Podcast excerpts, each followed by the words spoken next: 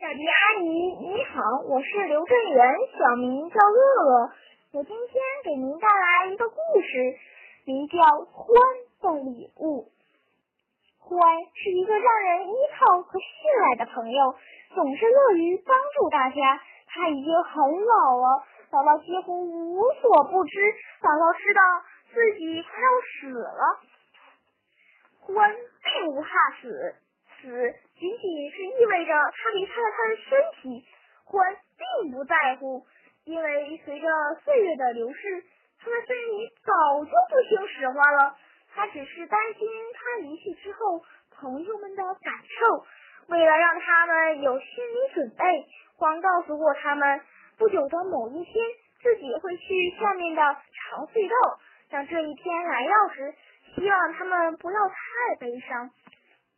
有一天，当欢看着鼹鼠和青蛙比赛冲下山坡时，他觉得自己特别的老，特别的累。他多想和他们一起跑啊！可是他知道他的老腿跑不动了。他久久的看着鼹鼠和青蛙，分享着朋友们的快乐。他很晚才回到家，他向月亮道了声晚安，就拉上窗帘，把寒冷的世界关在了外面。他慢慢的朝湿湿的地下走去，那儿有温暖的火炉在等着他。他吃过晚饭，坐在书桌前写信。写完信，他在火炉边的摇椅上坐了下来。他轻轻的来回摇晃着。很快就睡熟过去了。他做了一个奇怪却很美的梦，一点都不像他从前做过的梦。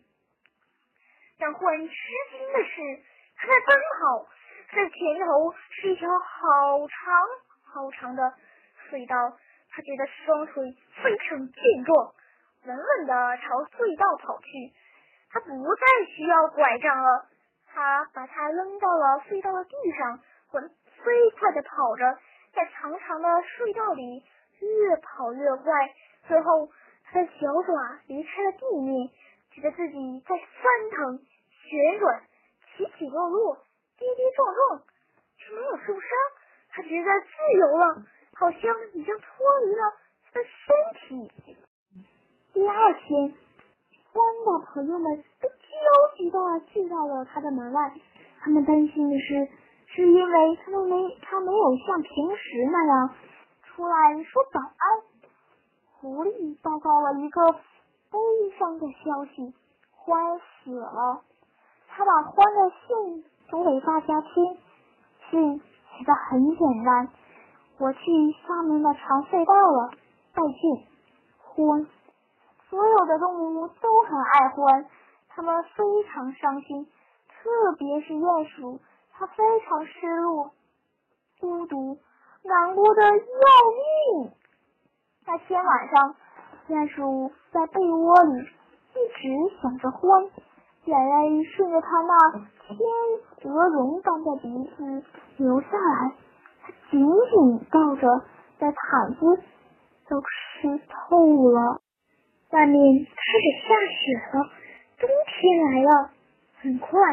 厚厚的积雪就把动物们的家埋了起来。接下来的几个月里，他们都会待在温暖而舒适的家中度过寒冬。雪盖住了乡村，却掩盖不住朋友们的悲伤。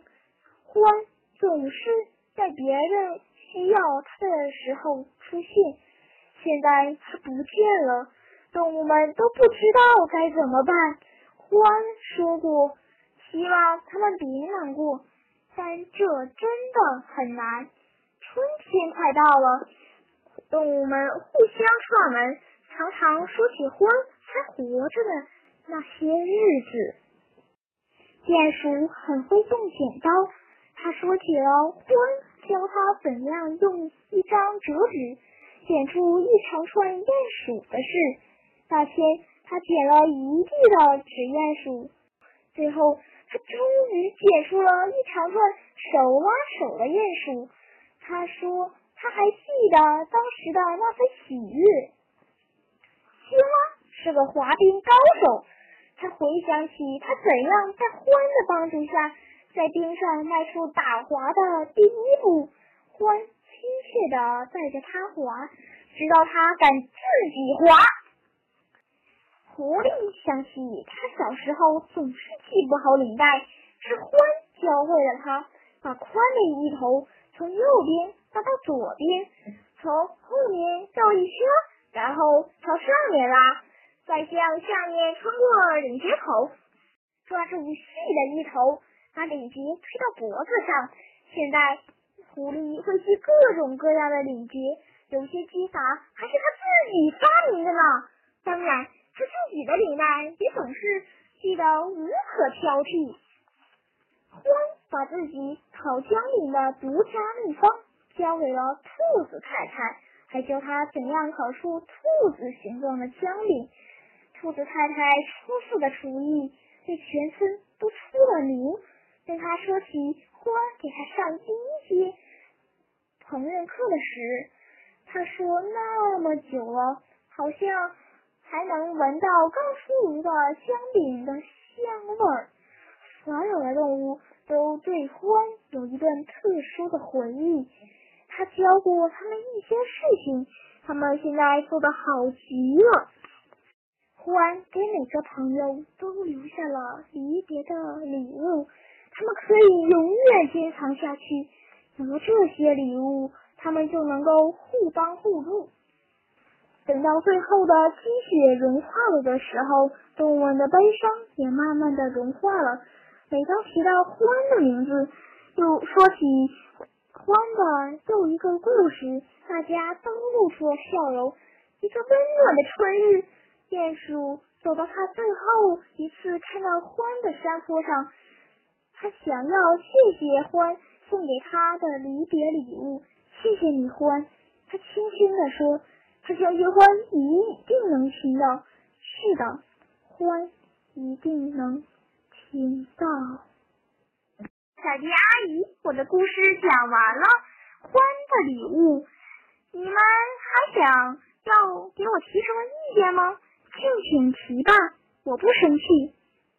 谢谢你们给我提意见，谢谢小迪阿姨，谢谢大家，再见了，晚安。